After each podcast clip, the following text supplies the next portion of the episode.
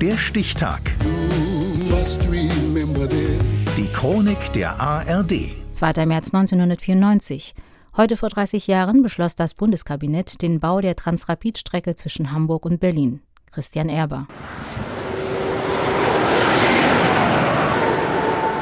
Der Transrapid, ein Stück deutsche Ingenieurskunst, lange geplant, sorgfältig getestet, äußerst kontrovers diskutiert.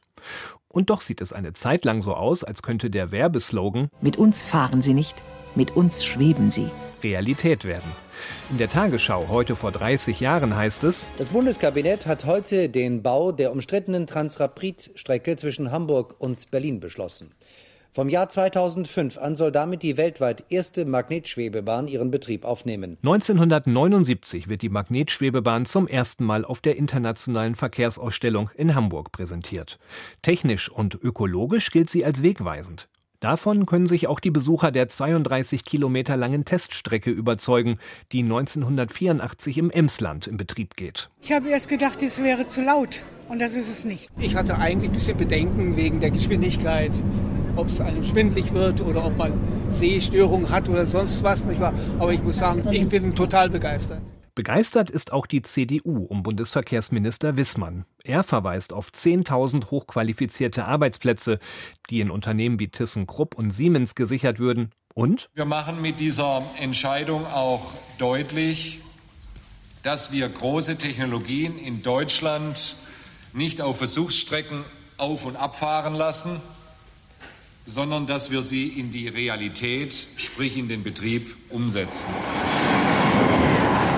Doch das bleibt Vision, denn SPD und Grüne sind gegen das Prestigeprojekt, dessen Kosten 1993 auf rund 9 Milliarden D-Mark beziffert werden. Nicht nur die grünen Bundestagsabgeordnete Gila Altmann ist skeptisch. Noch ist Zeit, die Signale auf Halt zu stellen und den Transrapid jetzt auf den Schrottplatz der Geschichte zu befördern. Ansonsten, ich sag's Ihnen, Herr Wissmann, ansonsten rasen Sie mit ihm ungebremst ins Politische aus. Denn Prognosen, nach denen jedes Jahr bis zu 14 Millionen Fahrgäste den Transrapid zwischen Hamburg und Berlin nutzen könnten, erweisen sich als reichlich optimistisch. Zudem zeichnen sich deutliche Mehrkosten ab.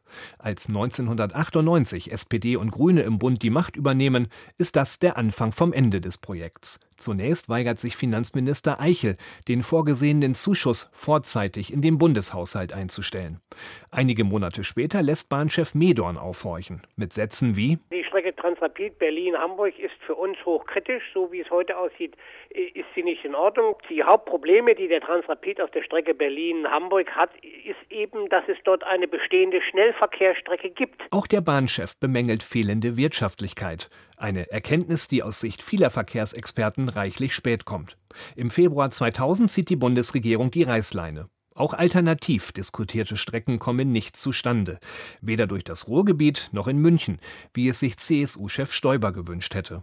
Wenn Sie vom Hauptbahnhof in München mit zehn Minuten, ohne dass Sie am Flughafen noch einchecken müssen, dann starten Sie im Grunde genommen am Flughafen am, am, Hauptbahnhof in München starten Sie Ihren Flug. Statt in Deutschland schwebt der eiserne Drache bis heute nur in China. Aber das ist eine andere Geschichte. Dabei sah es heute vor 30 Jahren noch ganz anders aus mit dem Kabinettsbeschluss für den Bau der Transrapidstrecke Hamburg-Berlin. Der Stichtag. Die Chronik von ARD und Deutschlandfunk Kultur. Produziert von Radio Bremen.